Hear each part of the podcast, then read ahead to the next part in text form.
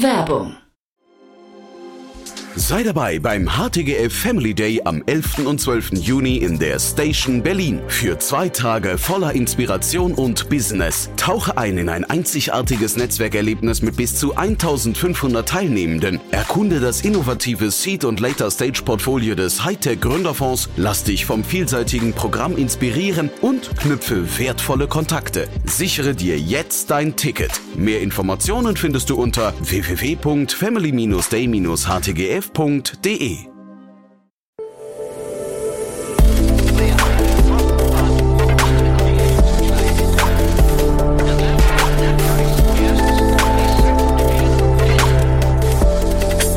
Insider Daily. Ja, herzlich willkommen zu Startup Insider Daily. Mein Name ist Jan Thomas und heute geht's hier mal wieder um den KI-Bereich und zwar in einem ganz speziellen Segment. Wir sprechen nämlich über Radiologie, also über MRTs und CTs und über ein Modell, das aus meiner Sicht ganz schön groß werden könnte. Ich spreche nämlich mit Benedikt Schneider, Co-Gründer und CEO von Floy.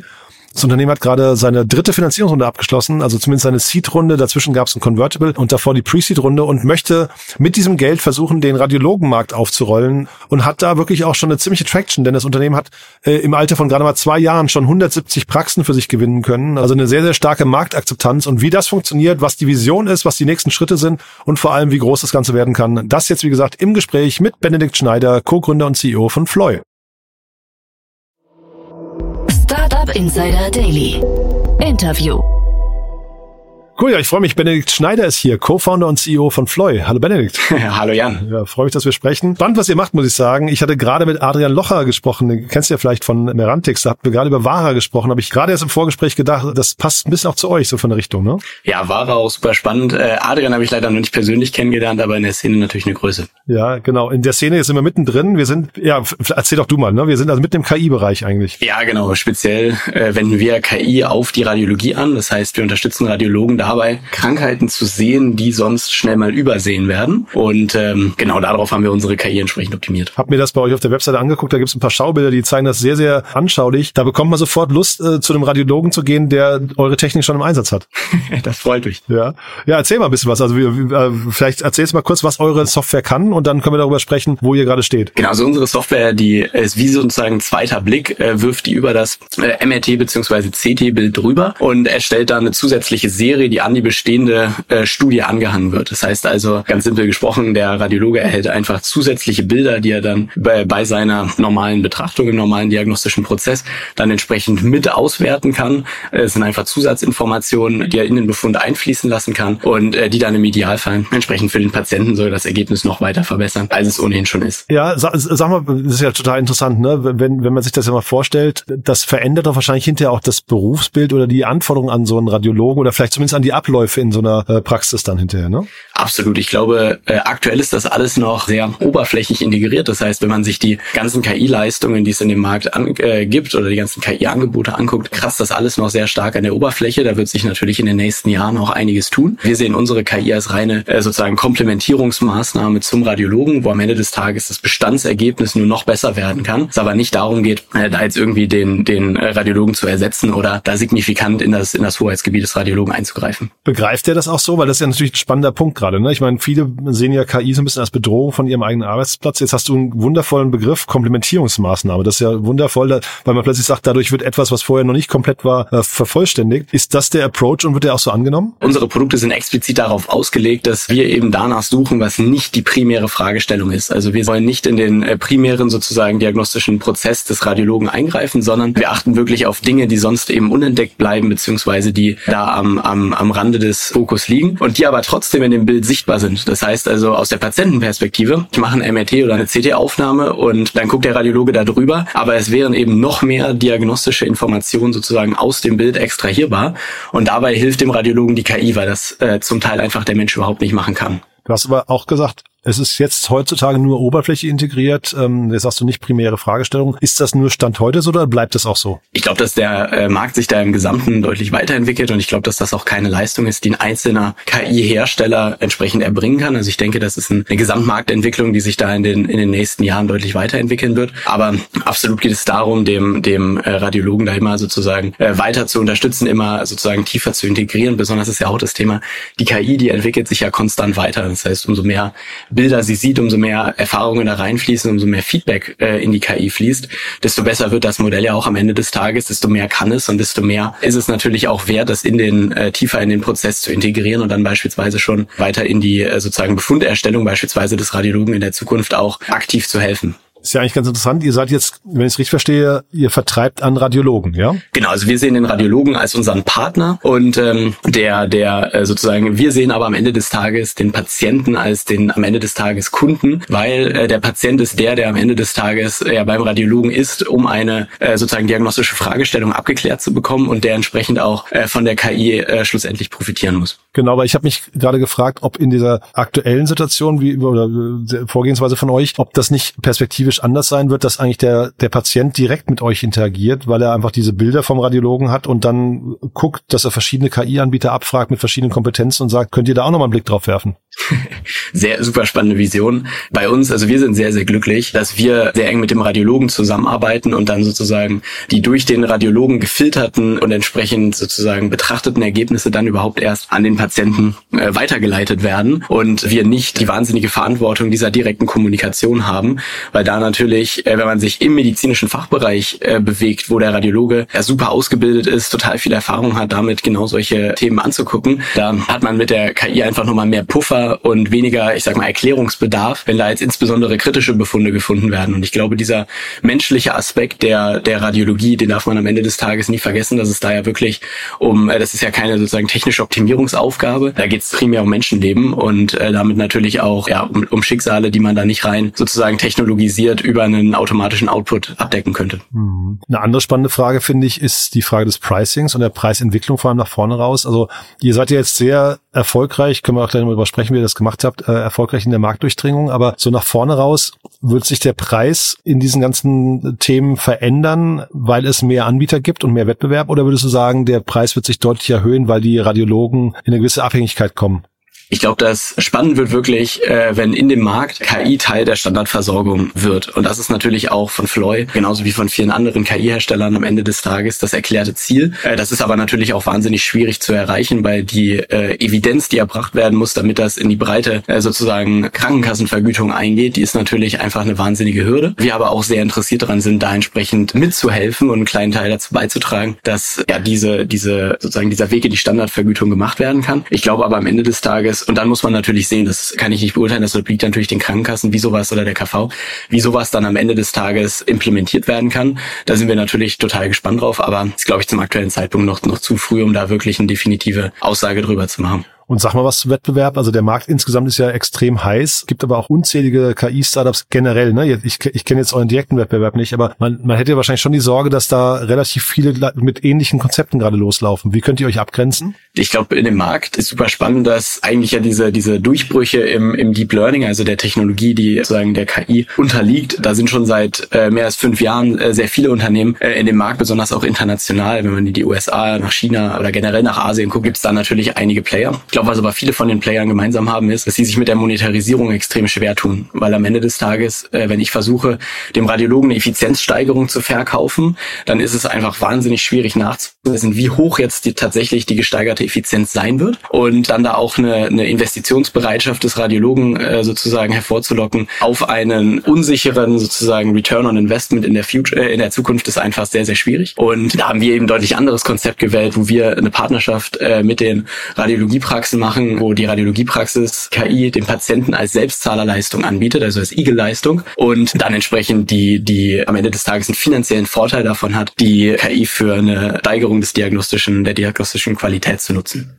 Spannend, weil ich hatte mit den Adrian auch gefragt, ob KI-Systeme in der Zukunft nicht eigentlich vor allem oder KI-Anbieter nicht vor allem das Thema Distribution knacken müssen. Ich höre jetzt gerade raus, das habt ihr geknackt, ne? mhm. ne? Ich glaube, ich werde da sehr vorsichtig mit aussagen, wie äh, das haben wir geknackt, weil wir da natürlich, man darf nicht vergessen, wir sind gerade äh, gerade ein bisschen über zwei Jahre alt. Wir sind sehr glücklich mit der mit der äh, Runde, die wir jetzt gerade raisen konnten, aber ich glaube, wir haben noch extrem viel Strecke vor uns, sowohl in Deutschland als auch äh, international. Wir haben dann natürlich auch sehr ambitionierte Ziele, aber ich muss sagen, bisher sind wir auch sehr sehr glücklich mit dem wie unser Gesamtangebot, also die Mischung aus Produkt, äh, Geschäftsmodell, sozusagen Target Customers und so weiter im, im Markt angenommen wird. Mhm. Und dieses sagen wir, diese Idee der Selbstzahlerleistung, was hat dann der Arzt oder der Radiologe davon? Äh, ist das ein Revenue Share Deal? Das heißt, er hat einen zusätzlichen Einkommensmöglichkeiten dadurch oder was ist die Motivation? Oder, oder denkt er vom Patienten und sagt, der Patient erwartet das?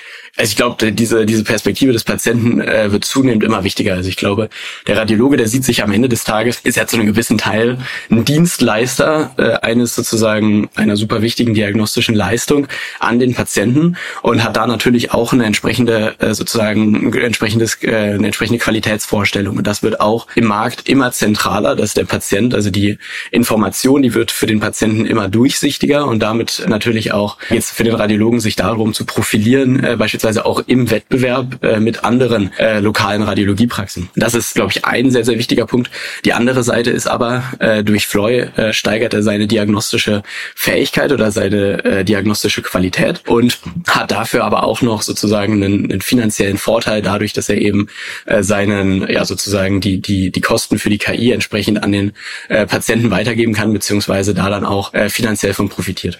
Der Markt, den ihr adressiert, wie groß ist der? In Deutschland äh, gibt es gesamt 1800 Radiologie-Locations. Da muss man ein bisschen zwischen Locations und Praxen trennen, weil es natürlich viele Praxen gibt, die dann sehr viele äh, Locations haben. Und Wahnsinn, was diese 1800 äh, Locations im Jahr leisten. Also in Deutschland äh, so knapp über 25 Millionen MRT- und CT-Studien. Also X-Ray beispielsweise äh, ist natürlich nochmal eine viel größere äh, Menge, aber dafür ist die, die äh, Untersuchung natürlich auch deutlich weniger äh, aufwendig. Aber genau, die, die ähm, ähm, Deutschland ist tatsächlich, ich glaube, das wissen viele Leute gar nicht, Deutschland ist auf der Zahl der MRTs äh, pro äh, 100.000 Einwohner, glaube ich, auf Platz eins oder Platz zwei der Welt. Also äh, okay. äh, ist da wie, wie kommt sozusagen MRT-Weltmeister. Ich glaube, auf der einen Seite äh, haben wir eine sehr gut ausgebaute Infrastruktur, also sowohl von überweisenden Ärzten als auch im, in, der, in der Radiologie. Vielen Patienten in Deutschland ist ihre Gesundheit einfach enorm wichtig und sie wissen, dass die radiologische äh, Bildgebung ein Kernaspekt äh, der Abklärung des Gesundheitszustands sind. Und äh, sie deswegen dann auch äh, ja, vermehrt bei ihren äh, sozusagen behandelnden Ärzten danach fordern, solche Diagnostika entsprechend äh, durchgeführt zu bekommen. Jetzt habt ihr 170 Praxen schon gewinnen können, war zu lesen. Das heißt, so rund 10 Prozent des Marktes habt ihr schon, ja? Äh, genau, das steigt, äh, das steigt zum Glück aktuell äh, rapide. Mhm. Äh, sind dann natürlich auch noch in einigen äh, sozusagen weiteren Piloten, die darüber hinausgehen. Aber ja, also bisher sind wir da, können wir uns da sehr froh schätzen. Ja, aber das würde jetzt also zehn Prozent, nur mal die einfache Rechnung, das würde bedeuten, potenziell zweieinhalb Millionen MRTs pro Jahr könntet ihr gerade analysieren. Oder hättet ihr Zugriff drauf? So ist es. Ja. Und dann sag mal so eine ganz grobe Prozentzahl oder ganz grobe Richtung, Indikator. Wie viele von den Selbstzahlern sagen hinterher, wir machen das? Super abhängig von der, von der Praxis, aber auch äh, natürlich dem, dem Patientenklientel. Also beispielsweise geht's da auch, ist auch sehr spannend bei den Radiologiepraxen, spielt eine sehr große Rolle, spielen immer die Überweiser. Also wenn, je nachdem, ob jetzt zum Beispiel die Mehrzahl der Überweiser eine radiologische Praxis Orthopäden sind oder zum Beispiel Onkologen, hat man natürlich ein deutlich anderes Patientenklientel von Alter, Vorerkrankungen, Häufigkeit der äh, entsprechenden äh, Untersuchungsmethoden. Und ähm, genau, bei uns sehen wir so, äh, dass wir so im Mitte stehen wir so irgendwo zwischen 15 und äh, 25 Prozent. Genau, es gibt aber auch Praxen, äh, mit denen sind wir bei gut über 30 Prozent. Also das ist ein relativ bunter Mix. Ich höre aber raus, der Preis hinterher, den ihr verlangt, ist nicht das Kriterium, euch abzulehnen, weil ich, ich versuche jetzt gerade rauszubekommen, weil das, das klingt ja, das klingt ja super spannend, wenn ihr sagen wir, zweieinhalb Millionen, dann irgendwie, äh, keine Ahnung, 20 Prozent. Das, das ist ja schon, das sind ja schon Dimensionen, die machen Spaß, ne? Das macht schon Spaß. Äh, da darf man aber auch nicht vergessen, wir können aktuell natürlich nicht äh, diese zweieinhalb Millionen, das sind ja MRTs und CTs. Mhm. Wir haben natürlich aktuell noch nicht Produkte für jedes Körperteil. Also zum Beispiel, wir können aktuell zum Beispiel MRT von der Schulter können wir halt noch nicht abdecken. Das heißt, die Patienten äh, können dann dann entsprechend die Leistung auch nicht in Anspruch nehmen. Also und, Frage ähm, Zeit, ne? Genau, absolut. Also wir, wir arbeiten dann natürlich jetzt besonders mit der Finanzierungsrunde äh, sehr äh, sozusagen stringent darauf hin, äh, eine, eine, eine komplette Abdeckung des Körpers entsprechend zu äh, generieren und auch in jedes einzelne Körperteil natürlich nochmal tiefer einsteigen zu können, einfach nochmal mehr Mehrwert jedem Patienten, der die, die Leistung in Anspruch nimmt, dann auch geben zu können. Ich weiß nicht, wie sehr du über Preise sprechen möchtest, aber so, gib mal so ein Gefühl für die Preisdimension, in der sich das abspielt. Die, also der Patient äh, bezahlt 46,63 Euro. Das ist in Deutschland tatsächlich auch nach der GOL-Ziffer 5733 beziehungsweise 5377 ähm, ist das äh, entsprechend okay, sehr, reguliert. Sehr schön. Das hast du wahrscheinlich irgendwo hintätowiert, ne? Ja, ja, ja. ja, ja das ist, äh, das habe ich eigentlich auf meiner Stirn stehen, äh, ja, äh, weil das Wahnsinn. ist in, in jedem Gespräch natürlich äh, in Deutschland zumindest die die die äh, eine wichtige Information. Und ab wann wird so ein Radiologe, ab wann kribbelt's bei dem? Wie viel muss man dem äh, anteilig abgeben? Ich glaube, darum geht's gar nicht so primär. Ich glaube, äh, die finanzielle Incentivierung, äh, die ist irgendwie nice to have. Ich glaube, da geht's aber eher darum, dass der Radiologe keine Initialkosten hat. Das heißt, dass man diesen diese Hürde wegnimmt, KI zu benutzen, weil die allermeisten Radiologen möchten KI ohnehin verwenden. Also die möchten den Vorteil von KI, die sehen diesen Vorteil schon seit Jahren, aber die hatten nie die Möglichkeit, äh, das dann tatsächlich zu, zu äh, bei sich zu implementieren, weil die Kosten dafür einfach zu hoch waren. Und dadurch, dass wir diese Hürde wegnehmen, aber dieser äh, signifikante diagnostische Mehrwert bleibt, ist sozusagen der, der ja, Radiologe ohnehin schon davon sehr begeistert. So, also wenn wir jetzt mal die Rechnung aufstellen, 25 Millionen äh, MRTs und, und, CTs im Jahr, äh, das wäre die hundertprozentige Abdeckung, 46 Euro. Wir kommen irgendwie bei einem Betrag von etwas über einer Milliarde raus pro Jahr. Hast du wahrscheinlich auch wenn, schon mal ausgerechnet, ne? Wenn in der in der reinen Theorierechnung, ja, ja. Äh, wenn ja, alles toll wäre. Nee, nee äh, also so ma maximale Ausbaustufe. Jetzt äh, sag mal auf dem Weg dahin, also was sind so die Dinge, die ihr, die ihr leisten müsst? Was, was kann da schiefgehen? Was kann schiefgehen? Die Frage, äh, also ich glaube, es wäre einfacher zu fragen, was nicht schiefgehen kann. Okay, also das, ja. äh, generell ist der Markt natürlich äh, hochkomplex. Die Produkte äh, sind sehr komplex. Äh, wir sind als äh, Medizinprodukthersteller natürlich entsprechend ISO-zertifiziert. Wir müssen äh, sämtliche unserer Produkte sind entsprechend unter der MDR, also der Medical Device Regulation, entsprechend zertifiziert. Äh, wir haben äh, dieser der der sozusagen Marketingprozess im Medizinbereich ist natürlich durch das Heilmittelwerbegesetz entsprechend auch komplex. Äh, ja, aber das habt ihr ja alles, was du gerade sagst, hast, das habt ihr ja schon knackt, oder? Also ihr habt ja schon 170 Partner gewonnen. ich glaube, das sind Themen, die hat man nie zu 100 Prozent geknackt. Ich glaube mhm. aber auf jeden Fall sind wir da äh, schon mal deutlich weiter, als wir es vor zwei Jahren waren. Aber ich meine, Regulatorik entwickelt sich immer weiter äh, mit so einem äh, KI-Gesetz in Europa, mit äh, sich weiterentwickelten äh, Datenschutzgesetzen, insbesondere im, im Gesundheitswesen, sind natürlich einfach super sensible Daten. Da äh, auch jedes unserer neuen Produkte äh, muss dann natürlich auch wieder als Medizinprodukt zertifiziert werden. Das sind ja insofern, äh, wir müssen jährliche Überwachung Überwachungsaudits mit dem, äh, mit dem, mit der benannten Stelle durchführen, mhm. um entsprechend auch unsere ISO-Zertifizierung zu behalten. Also das sind insofern äh, sich konstant weiterentwickelnde Prozesse, die wir natürlich gerne machen, weil wir sehen es am Ende des Tages ähm, als eine, äh, es ist natürlich eine Hürde in den Markt rein, äh, also sozusagen ein Burggraben, der äh, uns dann zugutekommt, äh, wenn wir diesen, äh, ja, den entsprechend gut leben und entsprechend gut umsetzen. Aber äh, das ist natürlich auch was, äh, was uns entsprechend täglich herausfordert und äh, täglich dazu auffordert, entsprechend dementsprechend äh, noch besser zu sein. Also ich habe hier im Podcast schon Leute gehabt, denen hat man die Freude nicht ganz so angemerkt wie dir. Also man hört die gute Laune schon raus. Ihr habt ja schon mal was gefunden, was echt gut funktioniert. Das zeigt ja auch eure Runde. Vielleicht magst du zur Runde noch mal was sagen, weil äh, vielleicht damit verbunden auch die Frage, warum braucht ihr überhaupt noch eine Runde? Es klingt ja so, als habt ihr eigentlich schon eure, eure Revenue Streams äh, gefunden, euer, eure Liquidität.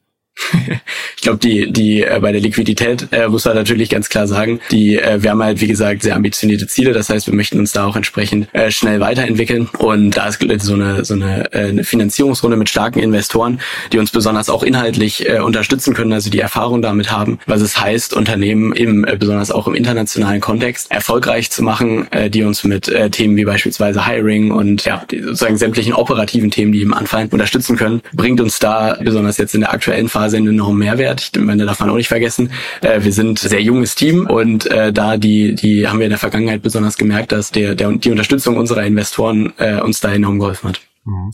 Die können wir ruhig mal erwähnen. Also, wen ich da nicht kannte, ist All Iron Ventures. Die sagen, sagen mir offensichtlich schon nichts. Den Rest kennt man. Vielleicht magst du mal kurz durchführen und mhm. auch erzählen, warum ich für die entschieden habe. Ja, genau. Also, wir haben, äh, wir haben sozusagen mittlerweile eigentlich drei äh, Finanzierungsrunden geraced. Eine Pre-Seed, ein Convertible und dann nochmal eine Seed jetzt in den letzten zwei Jahren. Und die äh, Pre-Seed und der Convertible, die wurden angeführt von 10x Founders und äh, Xstack. Und äh, genau, wir haben da, äh, dann hatten wir noch einige Angels mit drin, zum Beispiel auch die, äh, die SB21 Angels. Und ähm, jetzt haben wir in dieser Runde äh, die Seed ist jetzt angeführt von HV Capital und äh, haben außerdem jetzt auch noch All Iron Ventures. Das ist ein 120 Millionen Fund aus ähm, Bilbao, also aus Spanien.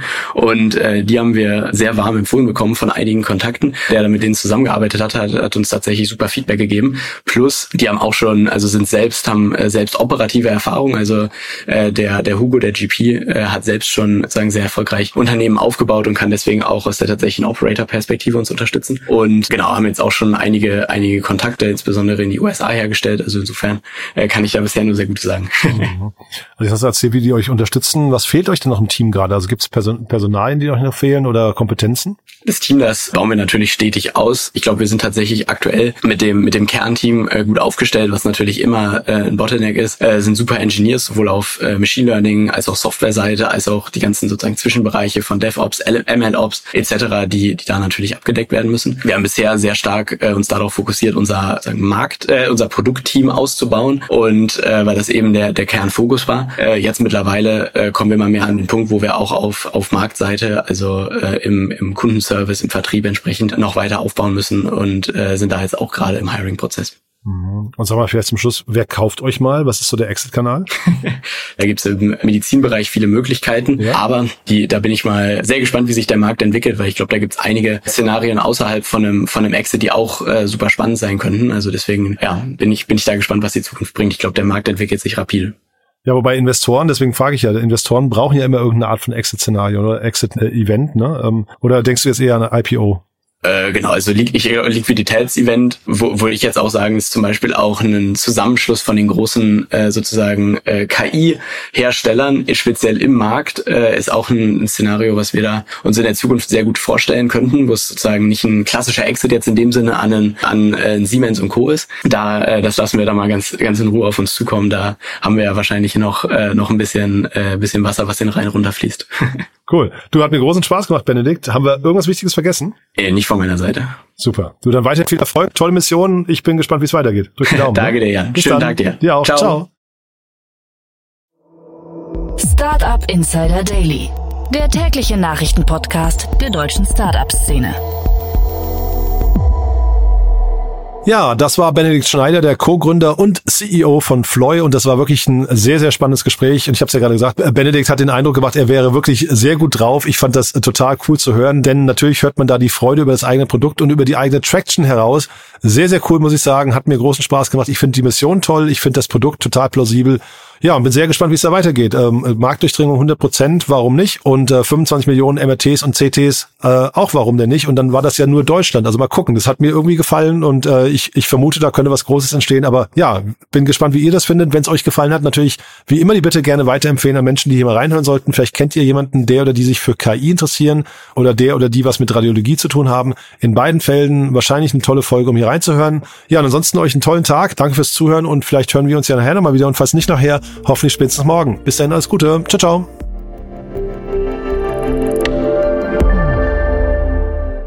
Diese Sendung wurde präsentiert von Fincredible. Onboarding made easy mit Open Banking. Mehr Infos unter www.fincredible.io.